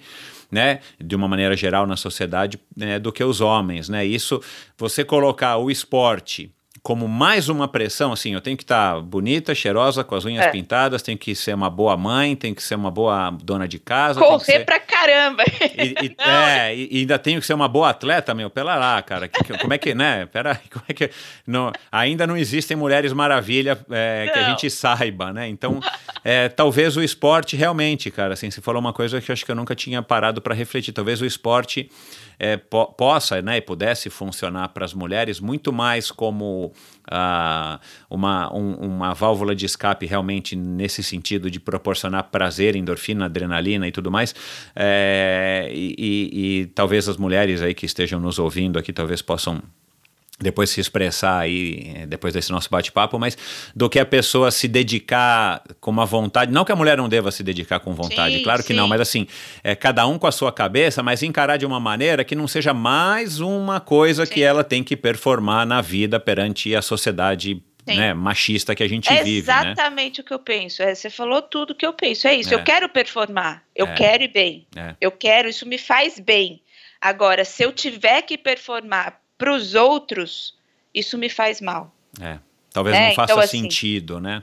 não faz sentido para É. começar e me faz mal, É. né? Então assim, eu já tenho que ser uma boa mãe, eu me cobro, lógico, a gente tem que cuidar da casa. Eu sou separada com dois filhos, uma casa é, é pauleira, a gente sabe que é, né? Todo É. mundo sabe o que você falou. Então assim, e o esporte lindo é, é lógico, res- respeito master assim, atleta profissional, acho que meu é uma vida de entrega mesmo. Te entrega. Só que eu, só que eu não sou. Então o esporte para mim é prazer. É, é, Ponto. É. Ponto. um jeito bacana, um jeito leve de encarar, né? É. Você é favorável, já que a gente está falando desse, desse assunto, por exemplo, as corridas é, exclusivamente femininas, como é que você é desse, desse- nesse, é, nesse aspecto, é, vai, do lado mais defensor Ah. do- das mulheres, né, feminista? Então, se eu te falar, eu fui em uma só na minha vida inteira, então você já pode imaginar que eu não curto tanto. Coitados, os organizadores já não estão assim, não, não tenho nada contra, gente, nunca. Eu acho que todas as decisões são individuais na vida. Então, assim, cada um sabe do que gosta. É, eu não sei se eu treinei com homens a vida inteira, né? Eu sempre treinei com meu irmão, eu sempre joguei tênis com homem, então, assim. é, esse negócio de só ter mulher e assim os organizadores acabam levando para um lado meio frufru da É, história, né? é, a é. sainha X, a não sei o É. quê, o kit super rosa, pink. Então, assim, é, não é o meu perfil, né? Eu não, não sou frufru, é, eu não, não, não, não gosto de coisas assim muito. Eu acho que não tem que ter diferença. Eu acho que a mulher corre igual ao homem. Eu acho que a gente gosta de uma prova bem organizada, ok, tá bom. Mas eu respeito. Eu tenho muitas amigas que organizavam vans saindo daqui de Jundiaí. Até numa dessas eu acabei indo. Mas não é a minha É praia. que virou um progr- aí vira um programa também de, da- do clube da da Luluzinha. mulherada, é, é, sabe? Então, assim, eu acho que, que é bacana, é super válido existir. Acho que tem público para isso, mas não me vejo nele, assim. Uhum, uhum. É, talvez para as mulheres que de alguma maneira se sintam mais inibidas de alguma maneira, ou, né, enfim. Então, acho isso. Como eu sempre treinei com homem, é, e, e eu não, não sinto, na verdade, eu estou acostumada. Mesmo em academia, às vezes tem, tem academias mais refinadas, que a mulher. Tem umas que são mais roots, e aí tem mais aqueles homens fortes marrom. Também não me incomodo, sabe? Tipo, então, acho que. Mas eu acho super válido. Mas eu fui numa só. Uma Uhum. Tá vez. certo, tá certo. E você, e, e, para terminar um pouco desse assunto, mas, mas para terminar aí com um pouquinho aí de, de pimenta, você, você acha que existe nesse meio da corrida é, amadora preconceito? Algum tipo de preconceito, ou em que nível que está o preconceito? Porque uma coisa é clara, e, e eu já percebi isso, né? Eu sou um, enfim, quem já está me ouvindo aqui há muito tempo sabe que eu sou um defensor das, das mulheres, por sorte eu tive duas filhas. Ah, mas assim, aquela coisa de que a, a, a- mulher, quando passa um homem, outro dia eu também ouvi, não sei aonde, que é quando um homem passa uma, uma mulher passa um homem, seja na bike, na natação, na, na corrida, o homem logo quer dar o troco, né? Como se a mulher estivesse passando assim, oba, você não me pega, né? É, E aí muitas vezes, 99% das vezes, a mulher não tá nem aí, ela tá só num ritmo mais rápido do que o homem, né? Até porque é uma coisa que eu gosto de, de, de observar, né? Quando eu tô principalmente pedalando hoje em dia, é, mas é uma coisa assim, a pessoa que está atrás, ela vem pegando, né, tirando a diferença de quem está na frente, é porque ela está num ritmo mais forte. Sim, Né? sim. E quando ela passa a pessoa e ela já está ali naquele processo de 2, 3, 4, 5, 10 minutos, a pessoa está naquele mesmo ritmo, então ela sabe que vai passar aquela, aquela, aquele sujeito, aquela moça que está na sua frente. E aí, de repente, aquela pessoa dá um up, né? E fala assim: ah, agora, eu não, agora eu vou com você, ou agora tem o lado bom disso para quem está competindo, né? Mas quando é um treino, ou quando é uma coisa assim, né? Um treino, Sai do ritmo. né? sai do ritmo, né? É, acontece muito isso ainda hoje, eu vejo isso, os homens não querem ser ultrapassados pelas Não mulheres. querem, né? não querem. Não É, querem. isso incomoda, ou você vê, ou, tem Eu outras adoro, coisas que eu incomodam adoro, mais? eu ultrapasso vários. eu tenho uma história bacana, quando eu fiz Boston 2013... Bom, primeiro que essa é a história da nossa vida, minha e do Gustavo. Ele vive falando que eu deixo ele pra trás. então, assim, eu- ele sempre fala, lógico que ela na minha frente, ele brinca muito com isso, assim. E ele, ele sempre, ele fala muito isso também. Ai, Mari, a gente tem que admitir, lógico, que para o universo feminino, você vai muito melhor do que eu no universo masculino. Então, assim, a gente brinca muito com isso. Em Boston 2013, eu comprei para os meus filhos, tinha uma camiseta super bacana da, na feira, né?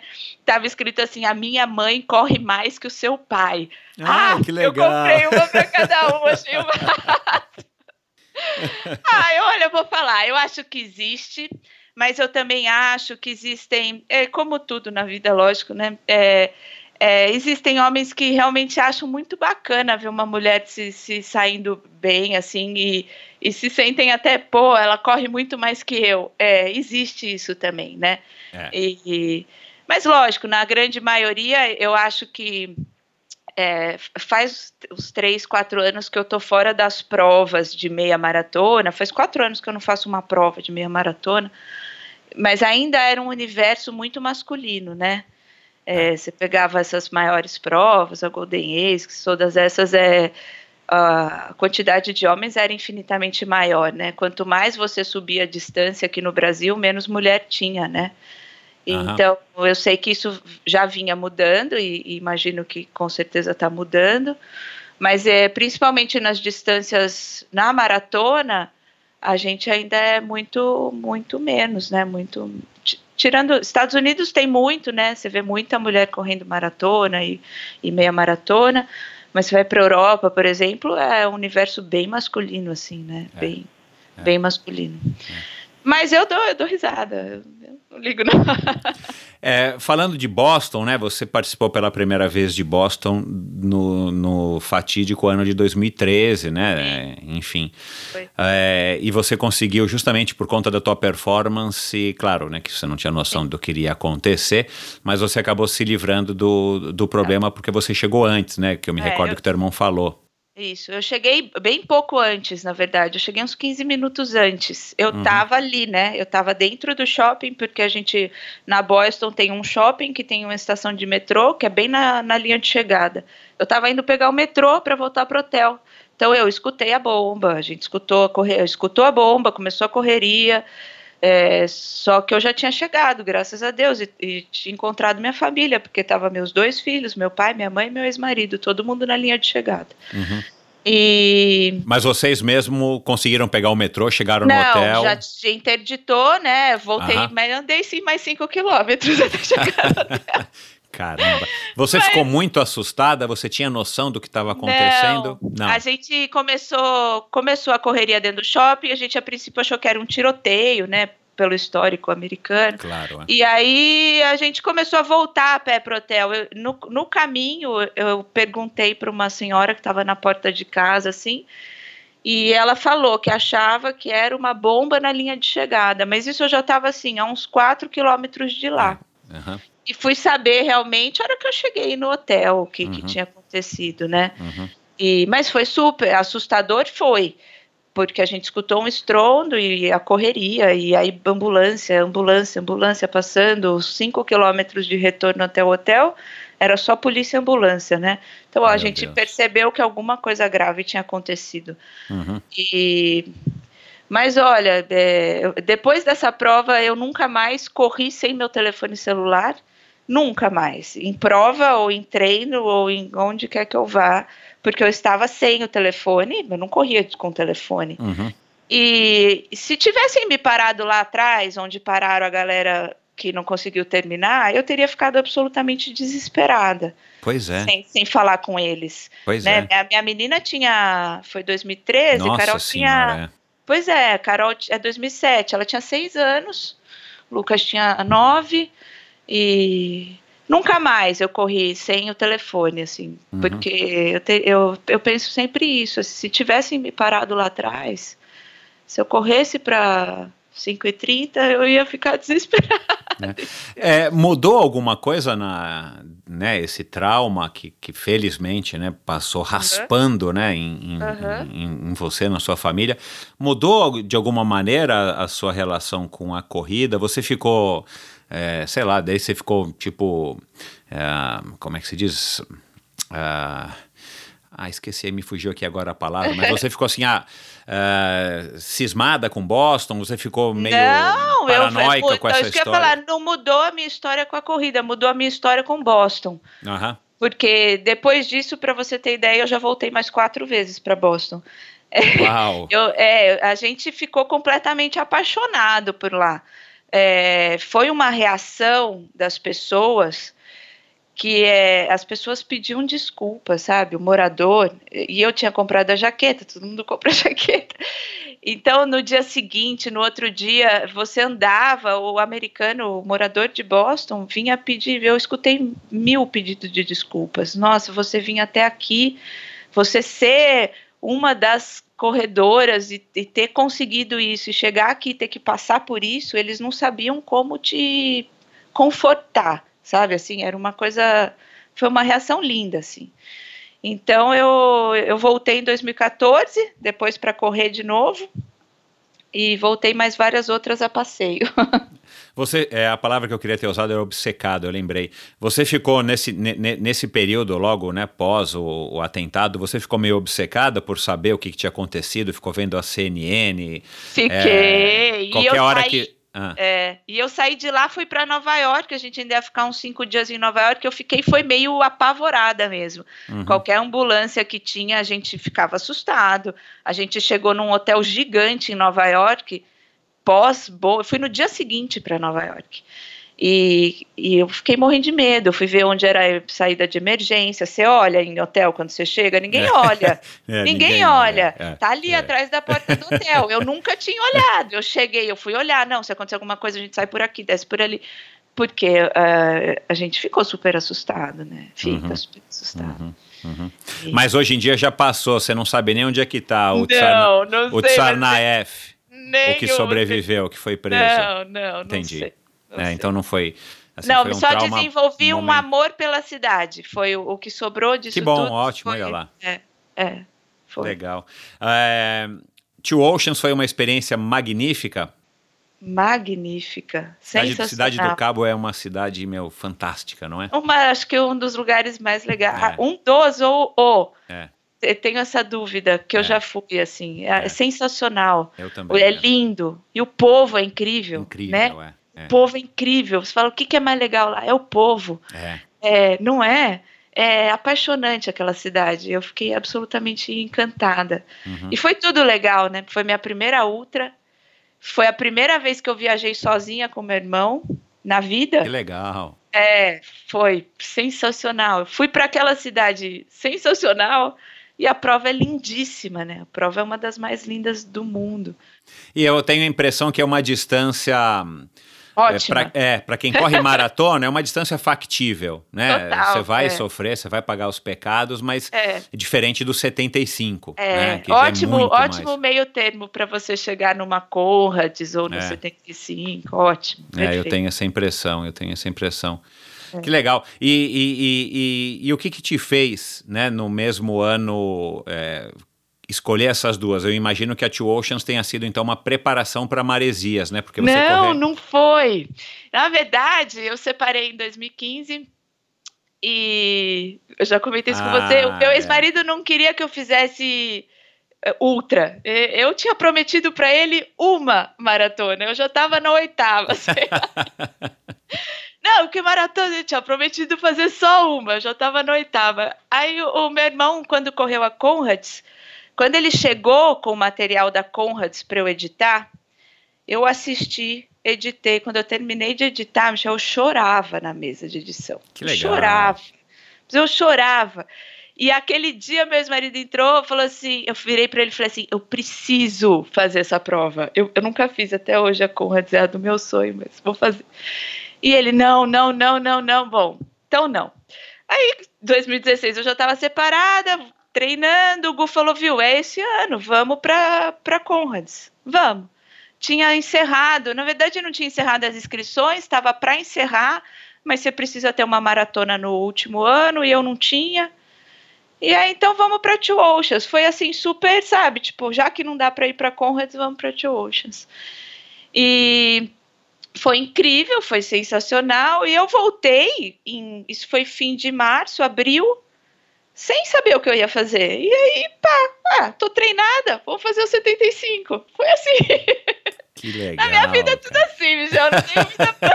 não sou muito planejada, assim. Então, eu tava treinada, meu namorado é, era era é, professor de educação física e estava me treinando, e ele foi de bike, o 75, fez o 75 Uau. de bike do meu Uau. lado. Nossa então senhora. foi sensacional também. Foi uma das coisas ah, mais legais que eu fiz na minha vida. Assim. Foi, eu esqueci meu Garmin em, em Jundiaí, fui sem relógio.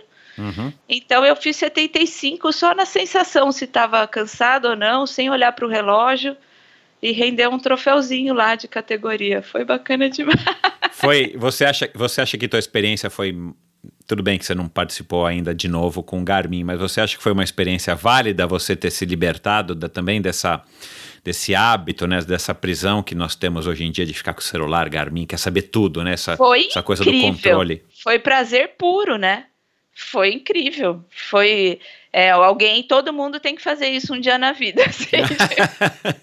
olha lá, olha a dica não, preciosa gente, aqui da Mariana. Vocês têm que fazer isso um dia na vida. Pega uma prova longa num lugar lindo e esquece o relógio. É. É, curtir, curtir o, ah, a, a, o esporte na sua essência, né, cara? Não, não que o desempenho, não que os números a gente tenha que, que descartar totalmente, mas não. de vez em quando a gente poder ter esse controle de falar, não, não quero ter controle. E no fim, você que treina, que está habituado a treinar, você vê, o corpo respondeu o que ele ia responder. Exato. Eu cheguei lá e fiquei em terceiro de categoria, fiz abaixo das nove horas, que era o que eu queria fazer, acho que deu baixo de 9 ou 9 um quebradinho, nem lembro. Mas foi, era o que eu ia fazer.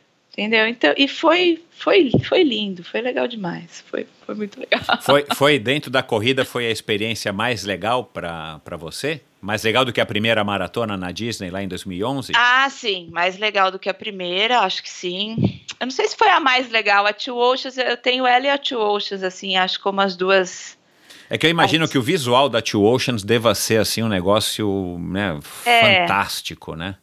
Ah, e acho que as duas foram momentos assim de de realização de sonho mesmo, que eu te falei, eu queria correr uma ultra. É, eu acho que eu terei essa sensação novamente o dia que eu correr a Conrads. É, e, e, com parceiros que, meu, que te apoiam do começo é. ao fim. É, é uma alegria você poder é, realizar um sonho da sua vida, te desafiar dessa forma e chegar ali, ter alguém que te abraça e, e sabe que é amor, é, puro amor. É, é. Então, assim. É você compartilhar com pessoas que você é, gosta, né? É. Essa, essa, essa construção, esse processo, né? Porque correr, mesmo que seja uma corrida de 10 ou uma corrida de não, 42 ou uma outra, dependendo do nível da pessoa, você precisa construção, você precisa ter um. Você passa por uma fase, né? É. E assim, que nem. É, eu tô sendo meio redundante até, mas você vê, para mim, Michel, é o amor que me move é o amor, sempre, no mundo, na vida e na corrida. Então, assim, é, você falar para mim, pô, você correu Boston, bacana, foi, foi sensacional, Esquece, esquecemos da bomba, né? Foi sensacional, mas me faltou meu irmão do começo ao fim sabe? Eu fui de Hopkins, você vai de Boston para Hopkins num ônibus, né? Porque larga em Hopkins. Eu fui chorando de Boston até lá porque ele não estava comigo.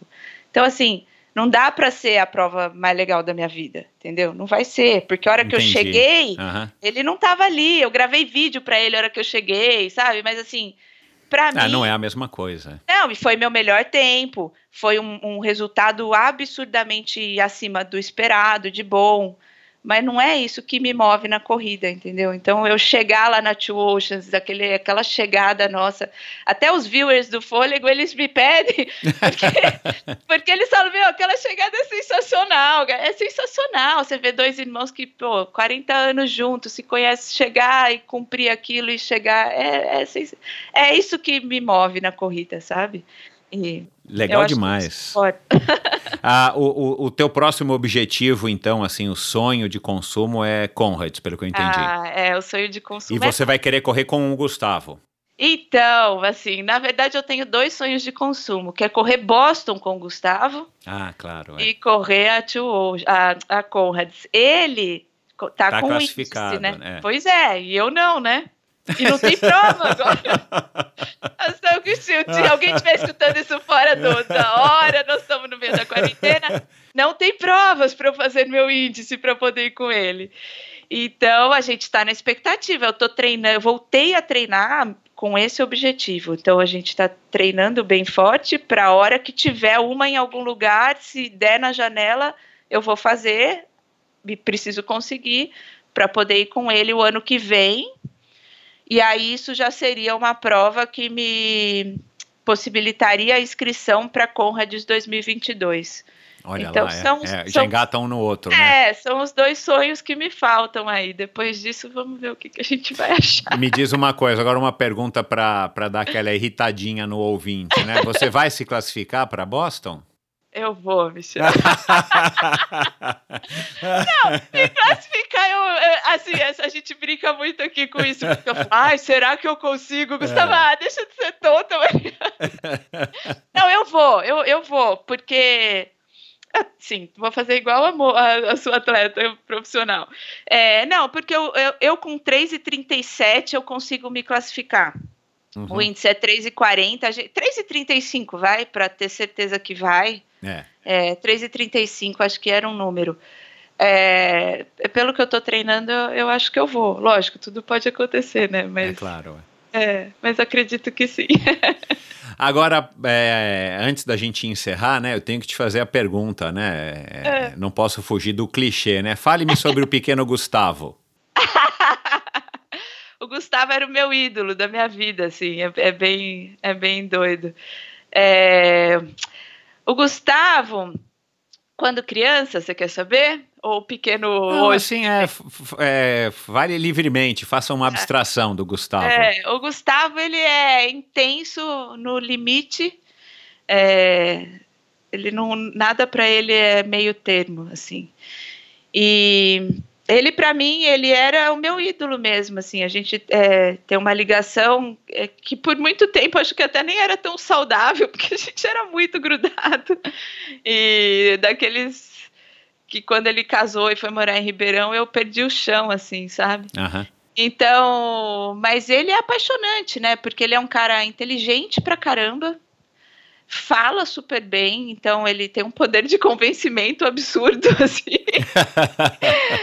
e e é um cara que se dá bem em qualquer. Ele só é muito intenso. Então, assim, isso traz para ele, como ele mesmo falou para você, ele tem umas desavenças aí nas, é. na internet, porque é. ele não. Tem horas que eu falo, meu, guarda, né? Não precisa responder tudo. Mas ele não consegue, é mais forte que ele. E, mas ele é um cara apaixonante, assim, é, é, é e muito forte.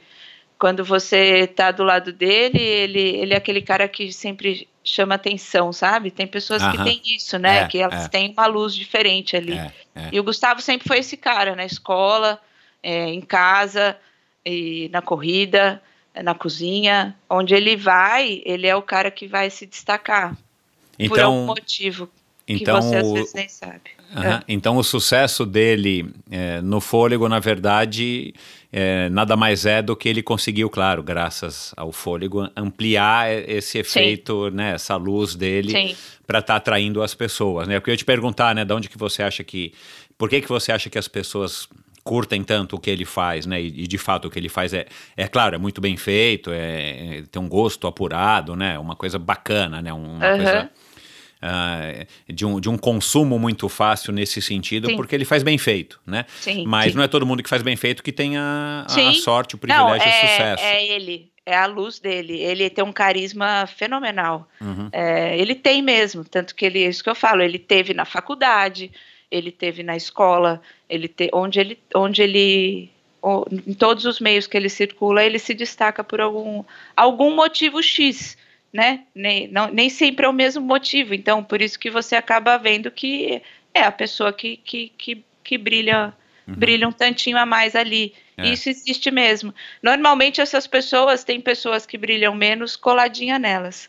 É, isso é fato também. É. Então, assim, tem a minha cunhada hoje no fôlego, que permite que o fôlego exista. É, teve a minha função no começo do fôlego, que foi fundamental para o formato que o fôlego é hoje. Então, assim, mas o brilho e o carisma e o que faz, o que motiva e o que inspira é, não tenho, ele é, foi a minha inspiração, que eu te falei. Eu não teria corrido uma maratona uhum. se não fosse por ele.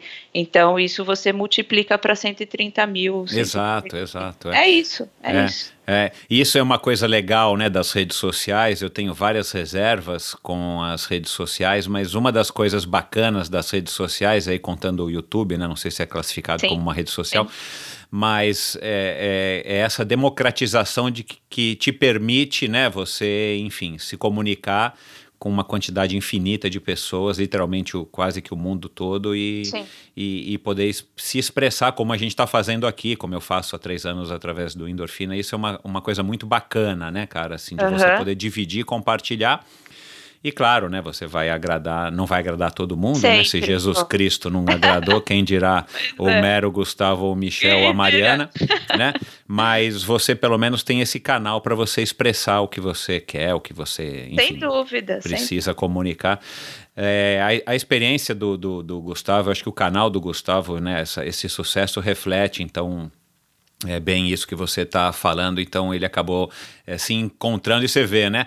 Na época dele, né? Com toda a trajetória dele aí dos, das baladas, dos bares, restaurantes e os assaltos e tudo mais, quem diria que, né, é, talvez nessa época nem existisse o YouTube, o YouTube ainda estava né, engatinhando, quem diria que ele ia viver quase que exclusivamente de, um, de uma plataforma, né, é. que é aquilo que a gente falou no comecinho, né, fechando o ciclo aqui da nossa conversa, né, não dá pra gente dizer o que, que o Lucas, com certeza o que, que o Lucas vai, vai ser quando crescer, ou a Carol, porque o mundo dá mil voltas, é. ainda mais hoje em dia, né. Não tenho você, você disse que se inspira pelo, pelo amor, né? E depois você citou que depois desse episódio de Boston você nunca mais correu sem o celular. Você usa a música, seja para criar é, as suas abstrações, você usa a música para te motivar, seja na academia, seja na, nas ruas, nas estradas, correndo? Eu amo música. Esse, é, esse, é, esse sempre foi o, esse foi o primeiro ponto de união minha com o Gustavo. Na verdade, a gente ama música e. Ah, é? E, é, a gente. Sim, Quer dizer é que o Gustavo tem um lado que ele gostou já das boy bands? Eu nunca gostei de boy bands. eu, não, eu, eu falei, eu sou moleca, eu, eu vivi com moleque, treinei com moleque, eu sempre fui do rock and roll, meu negócio era ir no show do Iron Maiden, não era boy que band. legal, Mariana, Então a gente, eu era a menina que ia no show de, de metal com eles. Então assim, é, por isso que eu falo, essa sempre, essa foi a nossa primeira grande ligação, assim. E a gente adora música, eu adoro música, eu ouço música o dia inteiro, porque eu trabalho pintando, então é, ou eu estou escutando podcasts ou eu tô, ou eu tô escutando música. Uhum. E eu sempre treinei com música e sempre corri com música. Uhum. Mas nessa temporada de retorno, que o meu irmão tem me feito correr a 4 e 10, 4 eu descobri que a música me atrapalha, olha só. É, te tira um pouco da concentração, né? Não Se você está fazendo um treino. É. tô conseguindo. Então, assim, quando a gente corre o longo, a gente vai meio batendo papo, então também tiro a música.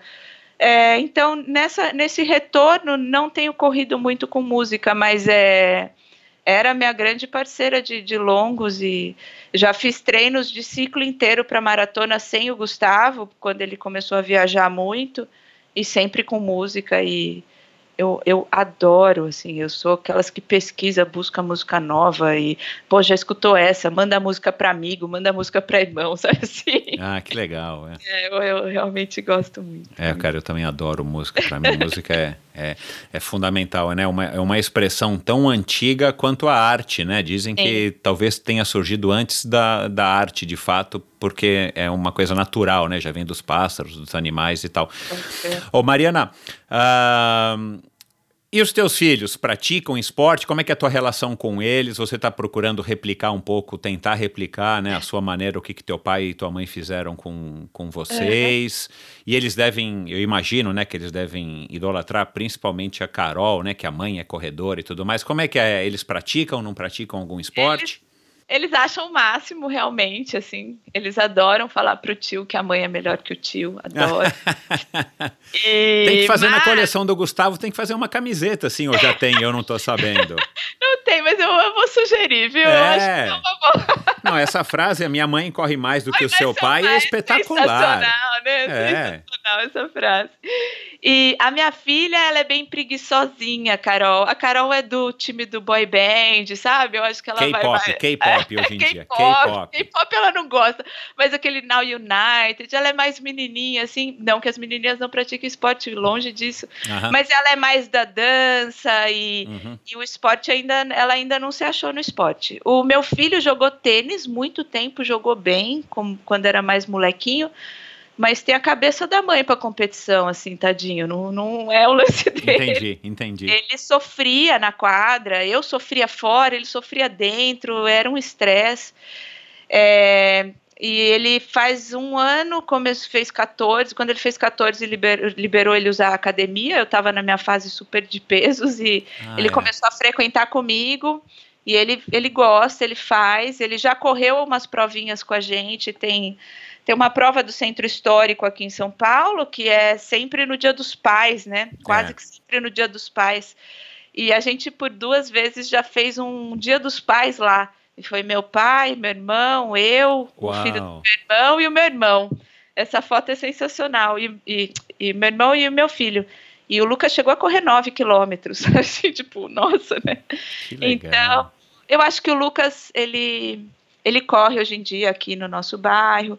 Ele vai, vai para o caminho. Eu acho que ele está desenvolvendo. Mas a Carol, ela é preguiçosinha ainda. Vou ter que, vai ter que experimentar outros esportes até se achar. E você vê, né? Você voltou a, a, a correr. é, praticamente eles, eles eram, né? Enfim, eles não tinham nem noção de que existiam, né? Sim. É, você, você tem esse desejo de que eles, né, de que a Carol, né, desperte para o esporte, de que é, o Lucas continue, não importa a, a modalidade, mas você também tem esse, esse desejo de que eles se conectem com o esporte por todo esse benefício que o esporte traz para você, por todas as sensações e as experiências que você acabou aí de, de contar aqui pra gente, ou você também é tipo dessa mãe que também tá tranquila nesse aspecto, tipo, cara, vai ser, eles vão ser o que eles vão ser, eu tô dando o exemplo, né? Uhum. E vou fazer tudo possível para estimulá-los, mas seja o que seja o É, que for. sou essa, eu sou essa segunda. Eu, Aham. eu que nem eu não vejo muito a Carol, lógico, eu gostaria muito, me faria muito feliz, né? Ver, me faria feliz ver um dos dois como atleta profissional, me faria muito feliz.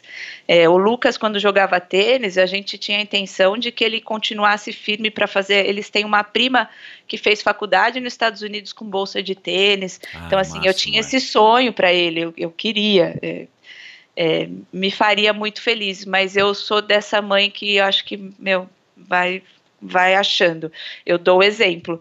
É, é, que nem o Lucas já teve acima do peso, já não treinava, e eu não sou de insistir, sabe? Eu acho que exemplo eles têm em casa. O pai também gosta de esporte, o pai jogou vôlei a vida inteira. Então, Ótimo. uma hora vai, sabe? É. Eu acho que uma hora é o que você falou há pouco. O exemplo é fundamental e hoje em dia o Lucas treina, come direito. Então, assim, você vê que o exemplo fica, você não precisa pegar tanto no pé. Exato, é. É, é, eu acredito muito nisso. E se ela não curtir muito o esporte, ela vai, ela vai achar o caminho dela é. também. Claro, é. Claro. É, mas me faria muito feliz.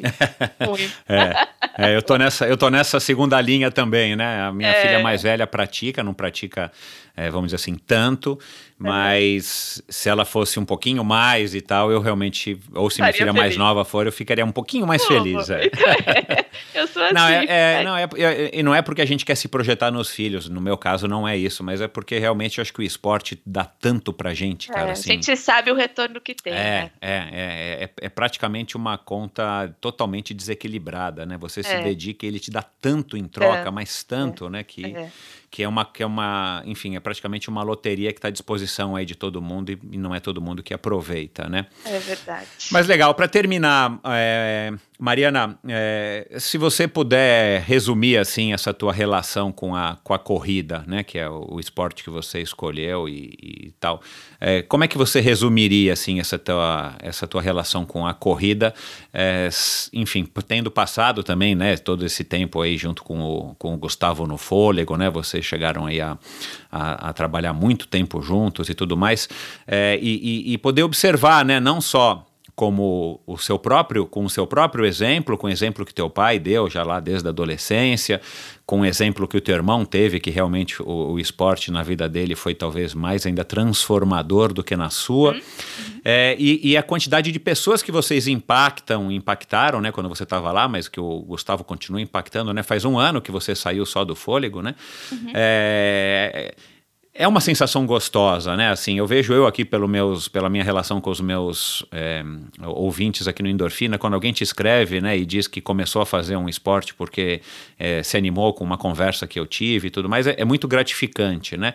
Então eu imagino que na, na, na família e nos irmãos a, a, corrida de fato ela, ela esteja é, intrinsecamente ligada aí a tudo que, que diz respeito aos, aos Lourenço Maia. É, se você pudesse resumir, assim, o que, que a corrida é para você? Uf, poxa vida, é paixão mesmo. Eu acho que, para mim, que ela não é trabalho, como ela é para o meu irmão, é, é, é, o meu amor, a minha paixão. E para mim é, é fortalecimento de relações, né? É, entre a gente. É um elo de união da nossa família e, e, entre os amigos, né? Porque é o que você falou, com o tempo você faz as amizades e a corrida acaba sendo esse elo Exato. Né, que aproxima. E realmente é, é gratificante demais. É, eu não escuto tanto isso porque vai para o Gustavo, mas por muitas pessoas vem através de mim para chegar ao Gustavo. É engraçado, porque hoje em dia ele está muito famoso, né? então, assim, eu recebo muitas mensagens, assim, de pessoas é, que são nossos amigos das antigas ou que são novos seguidores, me mandam para mandar para ele, porque a, às vezes ele não consegue ler ou ele não consegue responder, e vocês se inspiram, seu irmão me inspira, eu pesava tanto, eu comecei a correr, estou pesando X, e cada vez que ele posta uma foto nossa, por exemplo, teve esses dias ele pôs uma nossa de um treino nosso, o tanto de pessoas, pô, que lindo de ver isso, que bacana de ver isso, dois irmãos na corrida junto. É, ah, é amor puro, meu. É, é, é a, alegria de viver, né? Eu acho que relações familiares, esporte, quando você junta tudo isso, o que pois mais é. pode querer? Exato, é. Pois é. Nada, pois né? é. É Legal. Você. Você. Ah, o que, que eu ia falar aqui? Você falou isso. Eu, eu esqueci de anotar, eu preciso anotar, minha cabeça está ficando ruim. Você falou alguma coisa aqui que eu ia anotar, eu falei, não, eu, eu vou falar. Ah, ah você é, mantém uma rotina hoje, já que vocês profissionalmente se afastaram, né? Vocês moram em Jundiaí. Vocês mantêm uma, uma rotina de atividade física é, já combinada? Então, toda terça-feira a gente treina junto, todo sábado, uhum. todo domingo a gente é. almoça e, e, treina e ah, almoça. Não, a gente mora, no, moramos no mesmo bairro. Na verdade, a minha casa é duas casas tem duas casas entre a minha e a do meu irmão. Assim. Ah, excelente, excelente. que é num bairro que, a, que todo mundo vem treinar aqui em Jundiaí. É um bairro super frequentado por corredores. A gente sempre treinou aqui faz um ano e meio que eu moro, o Gu faz dois, a gente acabou mudando para cá. Propositadamente e, nesse local, e, porque. E foi meio sem querer. Meu pai veio antes, aí moramos os três no, as três casas no mesmo bairro. E sim, agora que é a alegria da dessa época que ele está viajando pouco, é. porque ele viajava tanto que a gente não conseguia mais treinar muito. Uhum. E está, estamos treinando terça, quinta e sábado, religião. Ai, que delícia, cara. É, delícia. Terça e quinta treinos de tiro mais fortes, que a gente faz aqui na frente da nossa casa mesmo. Uhum. E, e de, de sábado a gente está fazendo um, um longuinho. Bacana. é, muito bom. Show. Mariana, muito obrigado. Foi um bate-papo, meu, sensacional. Eu sabia que ia vir coisa bacana aí da, do nossa, da nossa conversa. Quer falar aí mais alguma coisa antes da gente desligar? Não, Michel, quero agradecer, quero agradecer a oportunidade e apesar de eu ter trabalhado com a corrida através do fôlego por tanto tempo e ter esse amor todo por ela, é, foi uma grande oportunidade de poder falar para tanta gente, porque no fôlego a voz é sempre do Gustavo. olha lá, olha lá, Gustavo é indireta aí, Gustavo. É, não, imagina, eu, eu adoro, sempre adorei estar lá e, e mas as imagens eram minhas, então né, tem um equilíbrio. o filho é teu também. O é. filho é meu também, sinto, me sinto mãe dele para sempre. E te agradecer super. A gente adora falar do esporte que a gente ama e é muito bacana poder falar para tanta gente. Obrigada, viu, Michel? Nada, foi um prazer. Obrigado. É, boa sorte aí nesse, nesse período aí de quarentena. Saúde aí para todos vocês, para as crianças e tal. E, e, vamos esperar você voltar aí da Conrads para gravar mais um. Ou antes, a hora que você estiver treinando, os microfones continuam abertos para você, Mariana. Combinado. Obrigada. Valeu. Tchau. Tchau, tchau. E é isso, pessoal. Mais um episódio muito legal. Adorei bater esse papo com a Mariana. De fato, não me recordo agora qual foi o ouvinte que indicou, mas muito obrigado pela indicação. Espero que vocês tenham gostado tanto quanto eu gostei. É, o jeito né, que a Mariana encara a corrida, né, eu falei isso aqui algumas vezes durante a nossa conversa, eu acho bacana, acho sensacional, acho que um jeito super saudável de encarar é, qualquer modalidade esportiva, né? Mas a corrida que a gente, que a gente vê aí com a popularização que acabou criando aí essa essa competição muitas vezes externa, né, de ver quem vai fazer o tempo tal e o tempo tal. Então a gente encontrar no mundo de hoje uma pessoa que corre de uma maneira amadora, mas sem compromisso, dessa com essa leveza, mas ao mesmo tempo com esse amor que a Mariana tem pela corrida é muito bacana. Nós falamos aqui, claro, né, sobre o programa Fôlego um pouquinho, né? Se você quiser saber detalhes do programa, da história do Gustavo, irmão dela, a outra versão é, dos fatos, você ouve lá no episódio 133, 133 com o Gustavo Maia. E também já passaram por aqui várias outras mulheres espetaculares. Se você está afim de ouvir alguma história inspiradora, seja com amadoras ou profissionais, né? As mais recentes aí a Ana Augusta, a Andrea Hessel, corredora profissional, mas também já passaram por aqui Cissa Carvalho, Carla de Pierro, Fernanda Hyde, com uma história bacana, já faz um bom tempo. A Fernanda Maciel, né, para quem tá ligado nas corridas de montanha, no Skyrunning, a própria Manu Vila Seca. Poliana Okimoto e, é claro, a Fernanda Keller, né, rainha do triatlon brasileiro, foi a convidada do episódio número 1 um, e do especial de primeiro aniversário do Endorfina. Então, muita gente bacana já passou por aqui. Obrigado pela audiência. Deem um alô, eu vou colocar aqui o Instagram da Mariana no post do episódio de hoje, lá no endorfinabr.com. Deem um alô para Mariana, digam para ela o que, que vocês acharam. Ela me contou aqui que foi a primeira vez é, de fato que ela é, contou a história dela, ela ainda não foi um objeto, é, uma pauta né, do, do programa Fôlego. Fica a dica aqui, Gustavo.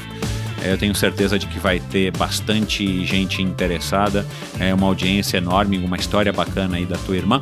Então, dê um alô para ela, dê um alô para mim no Endorfina BR no Instagram, é, fazendo suas críticas, comentários, sugestões. Eu adoro interagir com vocês. Foi um prazer trazer para vocês a história da Mariana e até o próximo episódio do Endorfina com mais uma convidada, um convidado espetacular, uma história interessante para fazer, nos fazer refletir e gostar e apreciar ainda mais o esporte. Valeu! E esse episódio foi um oferecimento da Heineken 00. Você já conhece a Heineken 00 que chegou às lojas do Pão de Açúcar? É uma opção deliciosa e que não interfere no seu treino. Uma autêntica Heineken, agora com zero álcool. E o melhor, uma long neck que tem apenas 69 calorias. É incrível.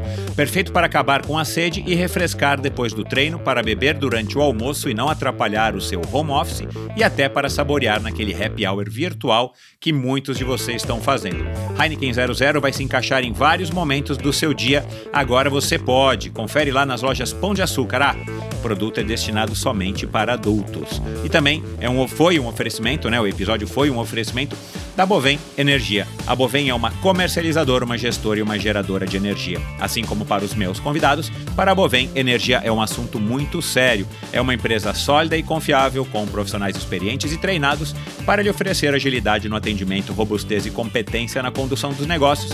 Saiba mais em bovem.com.br de energia a Bovem entende. E lembrando, esse e todos os episódios do Endorfina Podcast são editados pela produtora Pulsante. Obrigado por ouvir esse episódio do Endorfina. Acesse o endorfinabr.com, vá no post do episódio de hoje para conhecer um pouco mais sobre o meu convidado e alguns assuntos abordados em nossa conversa. Lá você ainda encontra todos os episódios do Endorfina. Siga o Endorfina BR no Instagram e confira imagens inéditas e inusitadas dos meus convidados. Participe enviando comentários e sugestões. Se você curtiu, colabore assinando o Endorfina no seu agregador de podcasts preferido e compartilhando com seus amigos.